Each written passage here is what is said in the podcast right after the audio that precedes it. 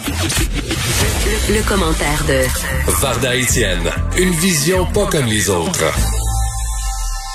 Cher Varda, bonjour. Bonjour Geneviève. Avant euh, de rentrer dans le vif du sujet de ma chronique, j'aimerais faire une petite parenthèse suite à ce que tu viens de dire. Hier, je devais souper avec une amie que je n'avais pas vue depuis presque un an. Tu sais, ce souper-là était planifié, était prévu. J'étais bien énervée d'aller là. J'avais hâte de la voir puis compter toute ma vie. Et ce, réciproquement. Et euh, mais vu ce qui, euh, les nouvelles consignes, on a décidé toutes les deux sagement de ne pas se voir. Tu sais ce qu'elle a fait? Écoute, j'ai trouvé ça tellement cute puis tellement gentil. C'est ma copine Jessie cuisine extrêmement bien. Elle a une épicerie fine à l'île des qui s'appelle Gourmand Eco. Elle m'a fait de la morue noire avec des légumes grillés. C'était malade mental. Elle a pris mon plat, elle l'a envoyé par Uber. Puis on s'est fait. Non, mais attends, on s'est fait un souper Zoom. Ah, mais ça, c'est-tu vraiment le fun? Moi, j'ai déchanté des, des rencontres Zoom au bout d'un certain temps. Non, mais je te dis pas d'aller en date avec un gars en Zoom, là, tu comprends? Mais je veux dire, non, mais euh, c'était vraiment, c'était très sympathique parce qu'on avait, on, est, on avait vraiment l'impression d'être l'une en face de l'autre. Puis à un moment donné, on était pactés, puis c'était cool parce qu'on était déjà à la maison chacune. Fait que c'était comme parfait. La bouffe était géniale, c'était encore chaud. Puis non, c'était très agréable. Ça a duré, je te dirais, un bon deux heures. Ben c'est bien. Écoute, il va falloir trouver des façons. Là, il parlait de. Il va falloir ressortir des boulamites, le mot réinventer. Hein? Exactement. Bon. bon, maintenant, abordons un sujet un petit peu plus sérieux. Tout d'abord, j'aimerais j'aimerais offrir vraiment mes condoléances aux proches et à la famille de Madame Echaquan. Ça m'a euh, lorsque j'ai lu la nouvelle ce matin dans le journal de Montréal, Geneviève, je, me disais comme comme 99% des gens qui ont lu la nouvelle, mais ça se peut pas. Ça, ça se peut pas qu'en 2020, il y a des drames comme celui-là qui se produit et se reproduit et se reproduit. Tu sais, c'est scandaleux, c'est choquant, c'est troublant, c'est, c'est, c'est, c'est tragique. Mais d'abord et avant tout, c'est non justifié. Tu sais, c'est une mère de famille de sept enfants qui se retrouve orphelin du jour au lendemain, 37 ans. Puis je me dis, les deux astis d'épaisse, les infirmières, là, les deux astis d'épaisse. OK, là, je suis polie, imagine. Mm-hmm. Elles autres, elles oublié qu'on est dans l'ère des réseaux sociaux et que tout se filme et que tout se sait, que le pouvoir des réseaux sociaux est quand même euh, très, très fort. Je veux dire, comment elles pensaient s'en sortir? Mais clairement, oui, elles devaient croire qu'elles pouvaient s'en sortir puisqu'elles l'ont fait. Mais je me permets de comparer, de, faire une comparaison avec, euh, avec le peuple, avec les Blacks. Tu me diras ce que tu en penses, Geneviève. Le traitement qui est réservé aux Autochtones est très similaire au traitement réservé aux Blacks. Et ça, je te parle pas des préjugés, parce que naturellement, les Autochtones, ce, sont tous des drogués, des prostituées, des alcooliques paresseux qui vivent au, crochet de la société. Comme les Blacks sont tous des gangs de rue, des euh, proxénètes, des dealers de drogue et tout ce que tu veux. Tu sais qu'à un moment donné, Geneviève, je te dirais il y a peut-être 7-8 ans, je me suis euh, assise, j'ai eu un, excellent échange avec des membres, et tu m'excuseras, je ne me souviens pas de quelle communauté autochtone. Et j'ai vraiment pris le temps de les écouter et qu'ils m'expliquent pourquoi ils revendiquaient leurs droits, de m'expliquer leur histoire du début jusqu'à la fin. Et je suis sortie de, ce, de cette rencontre. J'étais euh, enjouée. Puis, oui, j'étais vraiment enjouée parce que j'ai compris plein de trucs, puis je suis d'accord. Oui, je fais partie de ces gens qui considèrent que les revendications du peuple autochtone sont légitimes. Ça, c'est de un.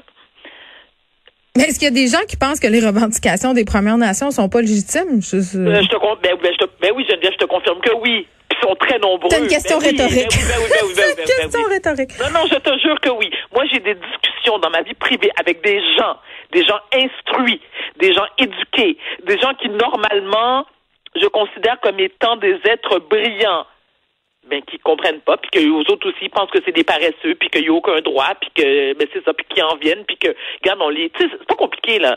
Les autochtones, tant et aussi longtemps qu'ils restent en ghetto, là, dans leur réserve, qu'ils ne viennent pas trop nous écœurer, tout va bien. Il faut pas qu'ils faut pas qu'ils bloquent notre chemin de fer, ça, par exemple. Ah oui, surtout, ben oui, c'est sûr. Il faut pas qu'ils nous coûtent trop cher, parce que tu comprends, je veux dire, ce qu'ils revendiquent, ils n'ont certainement pas droit à ça. Mais savais-tu aussi que Geneviève, pour revenir au drame de Mme Echaquan, hmm. il y a eu plusieurs plaintes, hein? Plusieurs plaintes à l'endroit de l'hôpital de Joliette. OK? De la communauté autochtone qui s'est. Oui. J'avais euh, j'avais le grand chef Atikamek tantôt en ondes puis il me disait euh, que c'est pas une situation oui, c'est ça, c'était pas une, une, situation qui, qui était nouvelle et puis évidemment là, depuis que ce vidéo là circule euh, dans les médias avec euh, cette histoire, je peux ben, il y a l'effet d'entraînement. C'est sûr que les témoignages affluent, c'est sûr. Exactement. Mais tu sais, lorsque le, le premier ministre Legault a déclaré tantôt que il pense qu'il y a du racisme. Non, oui. Il veut jamais dire racisme systémique. Il veut pas. Non, non, mais attends. Il le pense. Allô, ding dong, allô, est-ce quelqu'un deuxième? Non, non, arrête de le penser. Ça existe. Puis je trouve qu'il y a, une, il y a, il y a une hypocrisie crasse. Il y a comme la peur de, de ouais, mais il y a vraiment du racisme, puis on doit l'admettre. Mais oui. Et pourquoi? Pourquoi? Pourquoi il n'est pas capable de mettre et, et pourtant moi, moi j'aime beaucoup, j'aime beaucoup notre premier ministre. Aussi. Mais pourquoi il n'est pas capable de mettre ses culottes ah, Sur cette question-là, on dirait qu'il est out, dans le sens où il, on dirait qu'il a peur d'avoir peur. Moi, un moment donné, j'avais souligné une affaire que je trouvais quand même euh, assez problématique et très contradictoire, puisqu'on essaie euh, de parler de contradiction souvent pendant cette pandémie même s'ils veulent pas. Mais tu vois, euh, il y avait eu toute cette histoire euh, de racisme systémique, la discussion autour du racisme systémique. Là, ça faisait débat. Est-ce qu'il y a du racisme au Québec? Est-ce que le racisme systémique, ça existe? Tout ça, toute cette discussion-là. Là. Tu t'en rappelles pendant le Black Lives Matter? Bon.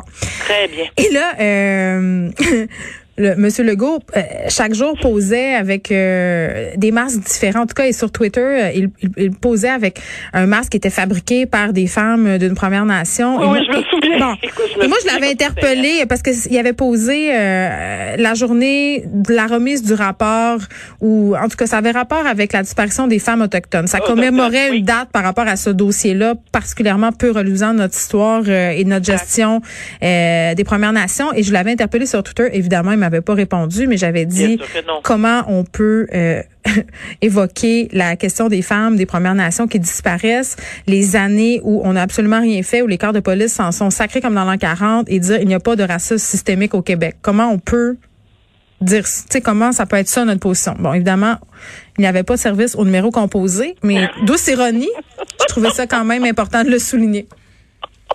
Il n'y avait pas, il n'y avait pas de service. Est-ce qu'on peut revenir aux deux épaisses?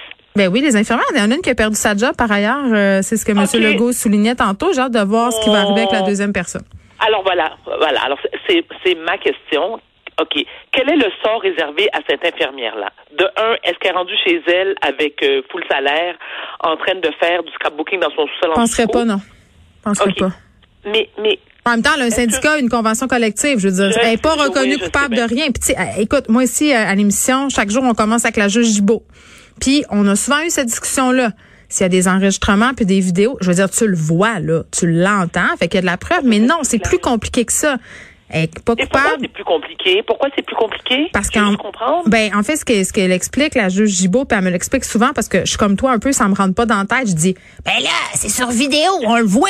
tu comprends? Ça c'est l'argument. Puis c'est le gros bon sens. Mais le, droit c'est complexe, faut faire la preuve hors de tout doute. Euh, faut aussi euh, certifier que les images sont pas hors contexte. Et tu comprends? Il y a toute une procédure autour euh, de l'acceptation d'une vidéo comme preuve. Ben je le sais, mais en même temps on veut protéger les gens qui sont innocents on veut protéger la manipulation de l'image. On veut protéger les gens qui sont Non, mais moi je parle pas euh, je parle pas de cette femme, mais je veux dire on a un système de justice. cette femme là euh, probablement qu'elle a fait ce qu'on lui reproche, mais elle est innocente jusqu'à preuve du contraire, même si ça me déchire euh, l'intérieur de te le dire là, ça me ça me fait pas plaisir, mais c'est quand même ça. Puis si elle est chez elle à plein salaire parce que c'est ce que la convention collective lui promet, ben qu'est-ce que tu veux qu'on fasse? Ça va être ça, tu sais. Elle a pas été reconnue coupable pour l'instant. Est-ce que tu considères qu'un congédiement, c'est suffisant? Ben, moi, je pense qu'elle devrait. Ben, écoute. Je, je connais pas, je connais pas, je connais pas par cœur la convention de l'ordre des infirmiers, des infirmières du Québec, mais selon moi, c'est pas dans son code de déontologie de tenir euh, euh, des propos comme ça. Puis est-ce qu'on peut faire confiance? C'est ça ce que je disais tantôt euh, avec Monsieur. quand tu te pointes à l'hôpital, les gens doivent te porter assistance. Est-ce que tu as confiance au corps médical quand tu vois des affaires comme ça? Tu sais, voyons.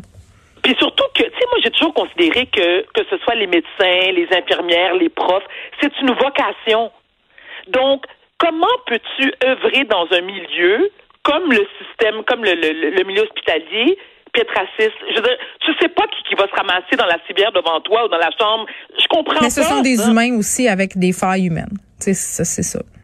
OK, ben dans ce temps-là, va travailler dans une shop puis que personne te voit la face puis euh, nous la paix, là. T'as clairement pas ta place dans le milieu hospitalier. Je veux dire, si t'es pas capable de faire preuve d'empathie envers une personne souffrante parce que t'es une raciste finie dans l'âme, ah, puis là, ils sont deux, sont deux racistes dans la même chambre. Fait que, moi, je trouve que ça met en lumière cette histoire-là, Varda, le ah. racisme latent puis les préjugés qui sont encore bien, bien présents envers les communautés euh, autochtones et les autres communautés. Euh, par ailleurs, et bon, euh, on, on termine là-dessus, là, je veux juste le redire, euh, il y aura enquête, euh, évidemment, du, euh, du 6 de la Naudière. Il y aura enquête de la coroner, mais je pense qu'avec tout le tapage médiatique qu'il y a eu autour de ça, et grand bien que cette femme-là, malheureusement, qui est décédée dans des souffrances et dans des conditions inhumaines, on va le dire, c'est pas digne. une chance qu'elle a eu son téléphone pour attirer à notre attention la fin absolument atroce et injuste qu'elle a subie. Merci, Varda. On se retrouve demain. Merci à toi, Geneviève. À demain.